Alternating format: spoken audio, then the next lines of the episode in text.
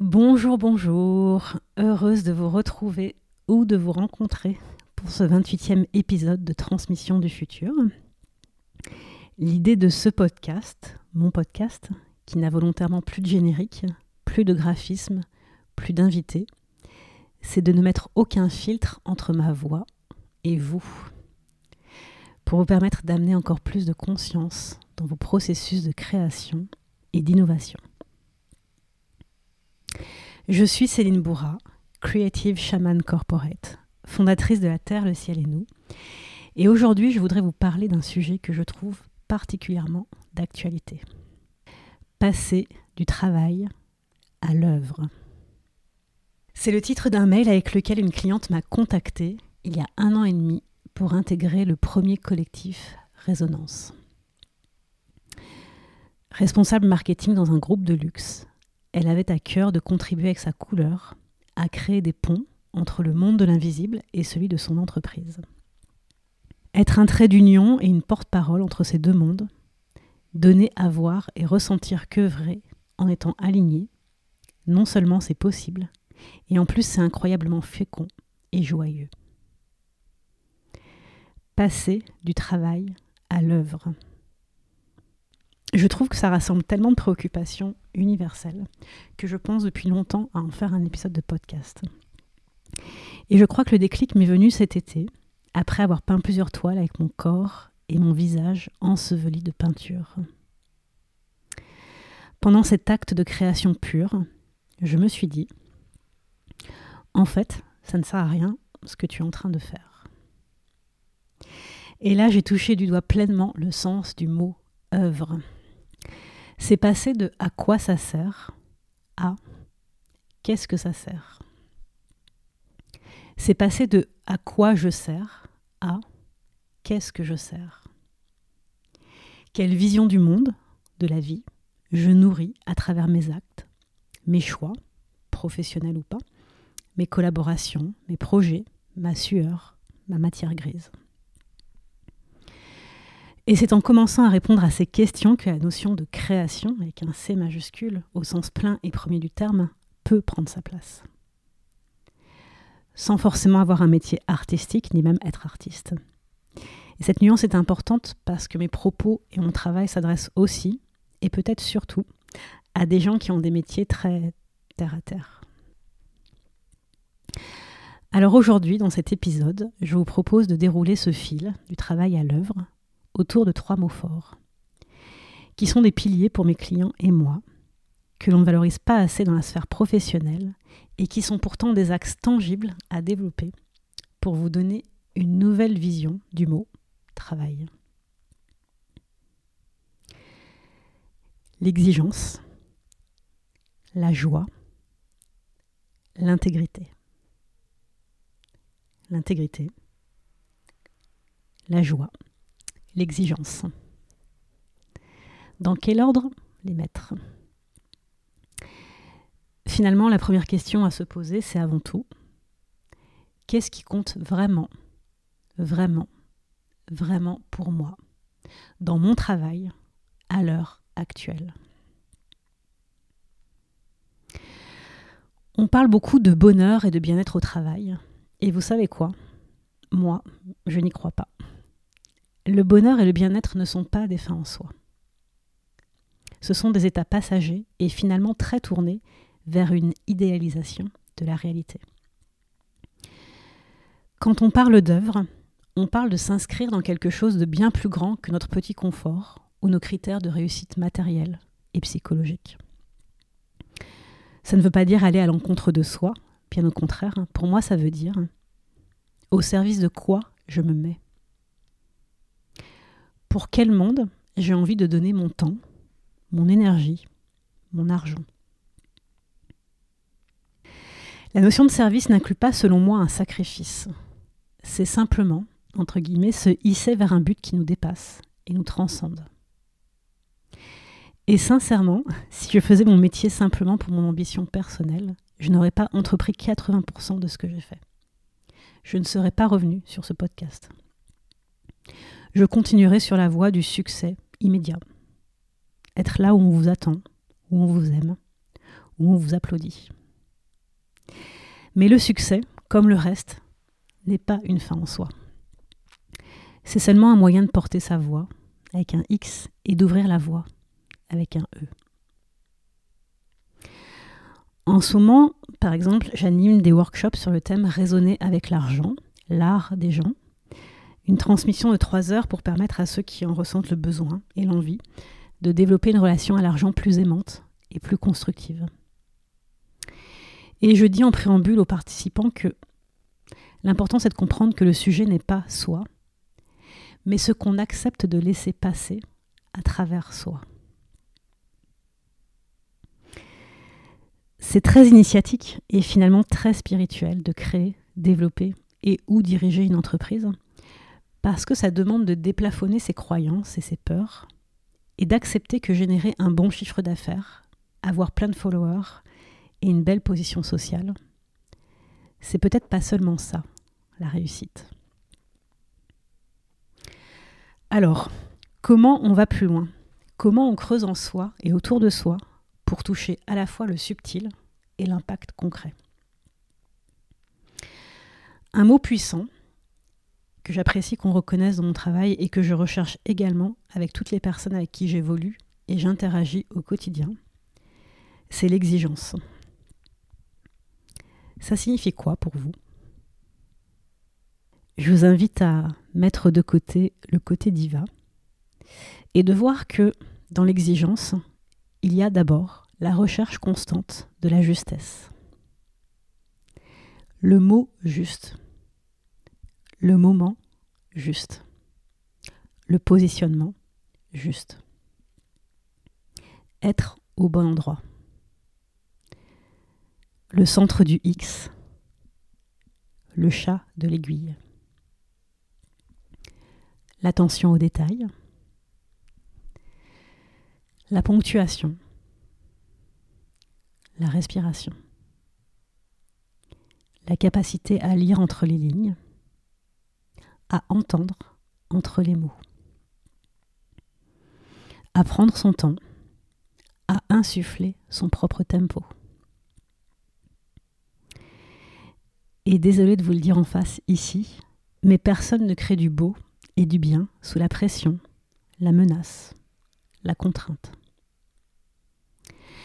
L'exigence, c'est de définir des conditions saines pour travailler, être en capacité de les communiquer et de les partager, et s'y tenir.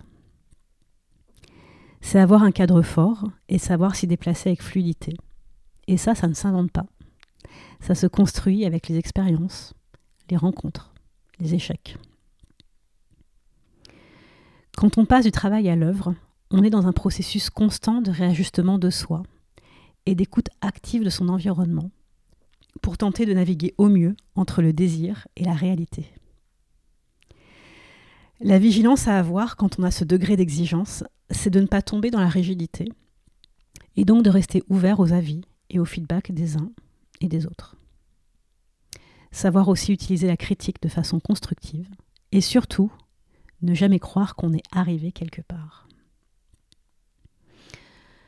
Alors il peut y avoir des étapes clés, des signatures de contrats décisives, des paliers importants à célébrer, et ce sera juste le fruit d'un travail souterrain invisible de longue haleine, qui trouvera ses points d'orgue dans la matière avant de repartir retrousser ses manches pour la prochaine étape.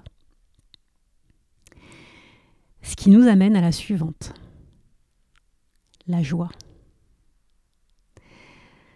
Pour moi, encore une fois, on n'est pas dans la recherche du bonheur.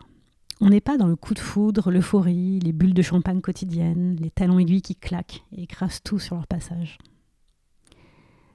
La joie, c'est avant tout un état agréable et profond d'être là où on doit être, de faire ce qu'on a à faire. Ça peut durer quelques secondes ou quelques jours. L'important, c'est de sentir que dans cette configuration, ce projet avec ces personnes, ça match, ça s'emboîte. La joie n'est pas la facilité, plutôt une forme de fluidité et d'évidence. Alors posez-vous la question le matin au réveil ou le soir avant de vous endormir. Qu'est-ce qui m'a procuré de la joie dans mon travail aujourd'hui? Pour passer du travail à l'œuvre, il y a la perspective de revenir à ce qui nous animait quand on était enfant, de retrouver le sourire, renouer avec des plaisirs simples, retrouver la sensation de jouer, une forme de légèreté et surtout de liberté. L'anthropologue américain Joseph Campbell parlait de Follow Your Bliss. Une formulation qui n'a pas de traduction littérale, qu'on pourrait décliner en Suis ta joie, et les portes s'ouvriront là où tu pensais qu'il n'y avait que des murs. Dans son livre Le pouvoir du mythe, il en donne cette description très juste. Si tu suis ta joie, tu te mets sur un chemin qui a toujours été là pour toi, qui t'attendait. Et la vie que tu es censé vivre devient la vie que tu es en train de vivre. Où que tu sois, si tu suis ta joie, tu honores la vie qui est en toi, et elle te le rend tout le temps. Et oui, parfois, souvent, il s'avère nécessaire de s'éloigner des personnes, des projets, des clients qui ne vous procurent plus de joie. Parce que quand on perd ça, ça devient difficile de retrouver son axe et donc le sens de ses actions. Et le vide que ça va créer sera un plein en devenir.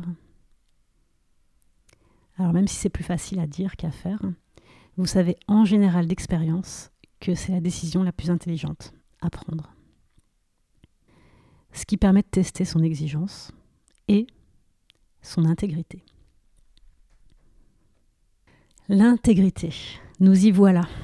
Alors je finis par lui, finalement. J'adore ce mot parce qu'il englobe plein de choses qui m'ont manqué dans le monde du travail salarié. Et c'est parce qu'elles m'ont manqué que j'ai mis un point d'honneur à les retrouver en tant qu'entrepreneur. L'intégrité, c'est l'état d'une chose ou d'une personne qui demeure intacte, entière. Comment rester intègre quand on se voile la face sur ses exigences et que la joie n'est plus là? Pour ma part, j'ai passé je passe encore beaucoup de temps à redéfinir les contours de ce que signifie le succès, la croissance, le pouvoir, la valeur, la prospérité. J'amène bien entendu mes clients à poser leur définition et leur incarnation. Et c'est là qu'on se rend compte à quel point être en accord avec son système interne fluidifie énormément les relations externes. Car il n'y a plus besoin d'argumenter, de justifier, de débattre, de négocier. Le fait de vibrer son intégrité se passe de mots. Du coup, les messages vont beaucoup plus vite dans le donner et le recevoir on arrête la lutte de pouvoir et de territoire. On fait de la place pour co-créer et contribuer. Un point important qu'on entend souvent dans le monde de l'entrepreneuriat digital, c'est qu'il n'y a rien à faire, il suffit d'être. Moi, je ne suis pas d'accord avec ça. Parce que si l'être doit être la base, il n'est que la base. Ce qui permet de monter les fondations et de faire tenir l'édifice, c'est le faire, qui part de l'être. Et ça, ça signifie concrètement que chaque jour qui passe, vous vous mettez en mouvement, vous mettez les gens en mouvement, vous n'attendez pas que les projets et les clients tombent du ciel, vous produisez du contenu de qualité, vous faites 50% du chemin, et ceux, CE, slash CEUX, qui vous cherchent, vont faire leurs 50%. Passer du travail à l'œuvre, c'est alors être contacté par des clients potentiels qui vous disent ⁇ Je ne sais pas pourquoi, mais je sais que c'est vous. C'est avec vous et personne d'autre. On parle souvent de supplément d'âme, moi je parle d'âme, tout court. Et cette notion, c'est finalement tout ce qui ne se dit pas, ne se voit pas, mais se ressent et a une vraie valeur commercialement. Alors je vous invite à prendre le temps de regarder de quelle façon votre travail est le prolongement, ou pas, de votre être, et à vous demander ce que vous pouvez créer de plus, de mieux ou de différent pour l'amener à la dimension d'œuvre. Parfois ça tient un peu de choses. En tous les cas, c'est d'abord un choix, celui d'investir son temps, son énergie et son argent à des endroits qui sont justes pour soi et pour le monde. Un chemin de longue haleine qui demande à la fois beaucoup d'humilité, de patience et des actes significatifs pour oser vous rapprocher de ce qui compte vraiment, vraiment, vraiment pour vous. Si vous avez envie d'approfondir et de mettre en application concrète ces sujets, je vous invite à aller sur mon site, la terre, le ciel et nous.com, à la rubrique transmission où j'ai mis à jour mes différentes propositions pour vous éclairer sur le chemin de votre expansion. Autour de six thématiques. Incarner votre raison d'être. Se réconcilier avec l'argent.